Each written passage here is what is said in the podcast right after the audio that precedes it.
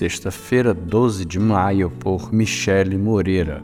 Confessar ou esconder?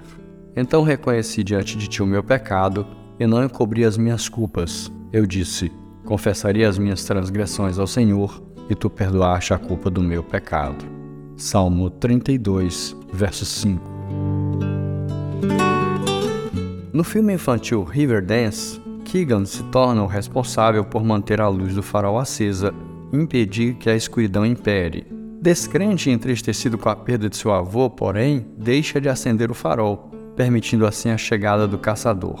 Esse último recebe esse nome porque deseja roubar os chifres, matar os alces e destruir toda a vida na cidade irlandesa.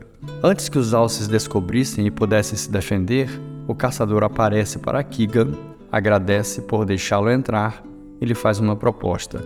Venha para o meu mundo e tudo voltará a ser como antes. Após rejeitá-la, Keegan é coagido pelo caçador a não contar para ninguém que o teria visto, pois se o fizesse, denunciaria a si mesmo e seria culpado por trazer a escuridão.